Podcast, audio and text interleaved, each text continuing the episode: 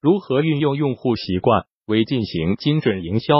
运营的小事，用心听运营一，理解人的潜意识与习惯一。潜意识、潜意识是心理学名词，知人的心理活动中不能认知或没有认知到的部分，是人们已经发生但未达到意识状态的心理活动过程。弗洛伊德又将潜意识分为潜意识和无意识两个部分。人的行为很多时候是受到大脑的意识去支配的。早上起床了要刷牙，肚子饿了要吃饭，出去约会穿什么，这些都是意识引导人们的行为。但是很多时候，人的行为更多是由潜意识支配的。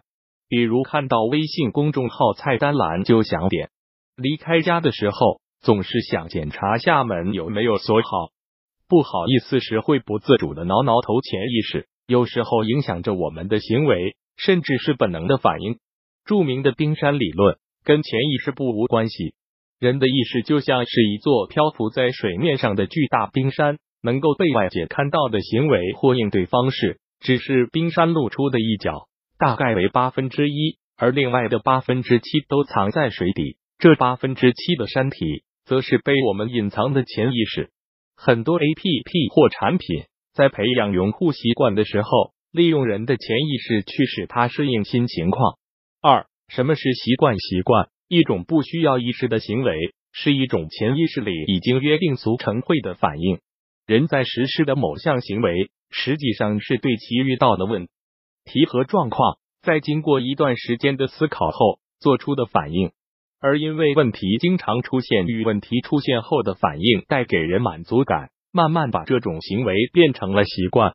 一同样的问题或状况经常出现，我们在面对与以往相同问题的时候，或多或少会重复该问题的思考过程，从而最初相同或者类似的反应行为。当这个情况出现的次数越多越多之后，就会习了应对的行为是什么。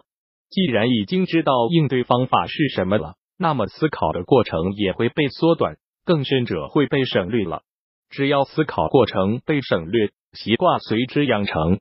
二问题出现后的反应，带给人满足感相同的情况，经常出现会让人养成习惯。那么，如果缺少经常性的情况呢？其实也是可以的，因为如果问题出现后的反应给人满足感，习惯也会养成。比如一紧张就深呼吸，这样就把深呼吸和缓解紧张情绪联系起来了。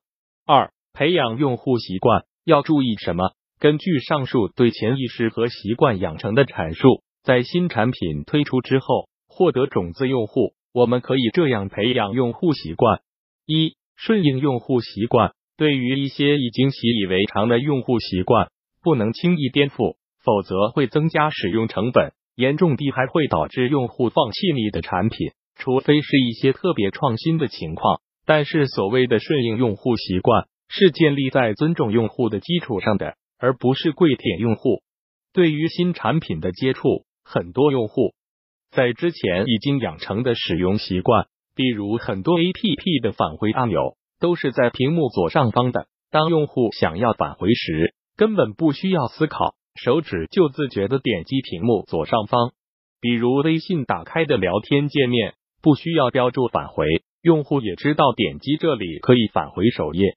还有小拇指图标点赞、星星图标收藏、信封图标消息、右上方箭头分享、正上方箭头回到顶部等，这些用户潜意识里认定的使用习惯，不能轻易去打破。如上图微博 APP 和手机淘宝 APP 都是用星星图标来表示收藏功能。顺应用户习惯是最省事的做法，尊重用户习惯是最正确的做法。但也有通过颠覆用户习惯和改变用户习惯取得巨大成功的案例，这一点在下面会提及。不管顺应用户习惯是不是一种偷懒行为，但是至少能让产品获取用户更轻松一些，不失为打开大门的做法。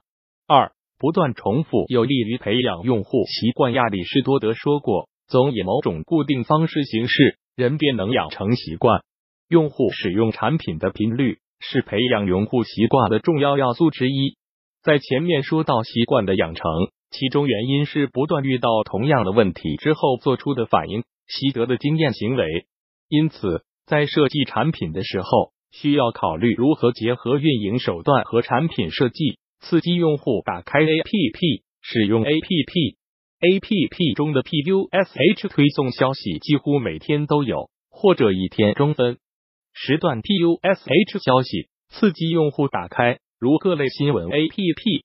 用户每天第一次打开 APP 之后，会有优惠券领取提醒。比如我用过的一个美食外卖 APP，当天首次打开就提醒我 X 一元有优惠券可以领取。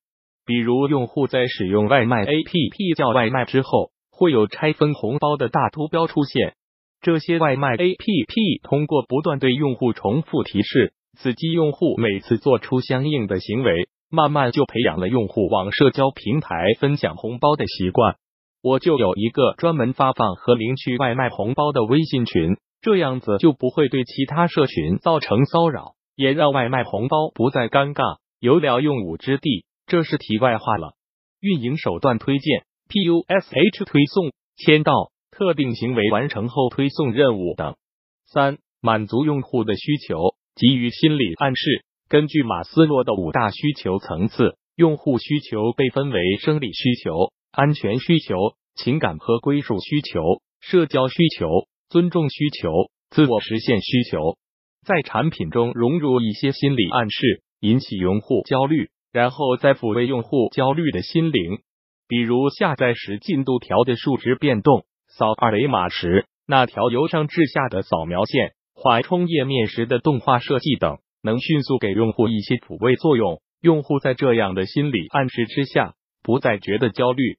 A P P 活动中更是司空见惯，运营人员屡试不爽。像双十一，一年仅此一次，错过再等一年，这样的文案随处可见，为的就是造成用户的紧张感，使其立即做判断。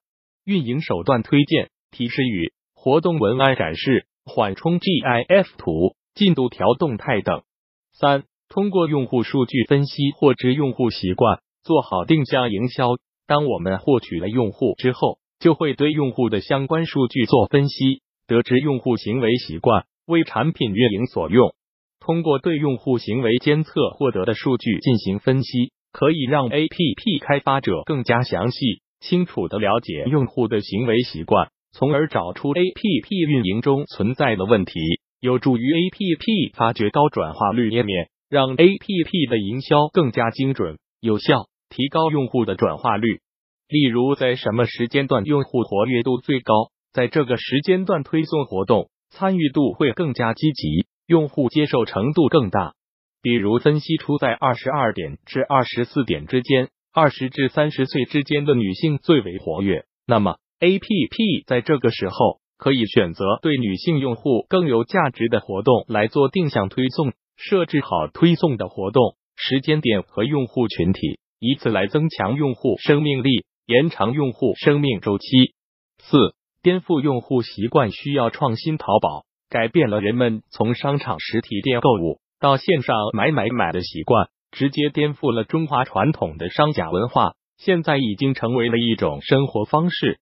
十三年前。淘宝上线的时候，很多人对此嗤之以鼻，说不能在线试衣服，傻瓜才会去买。而如今双十一的销售额是一年比一年增长加倍，现在人们都习惯性用淘宝去买东西，都说没有大淘宝买不到的东西。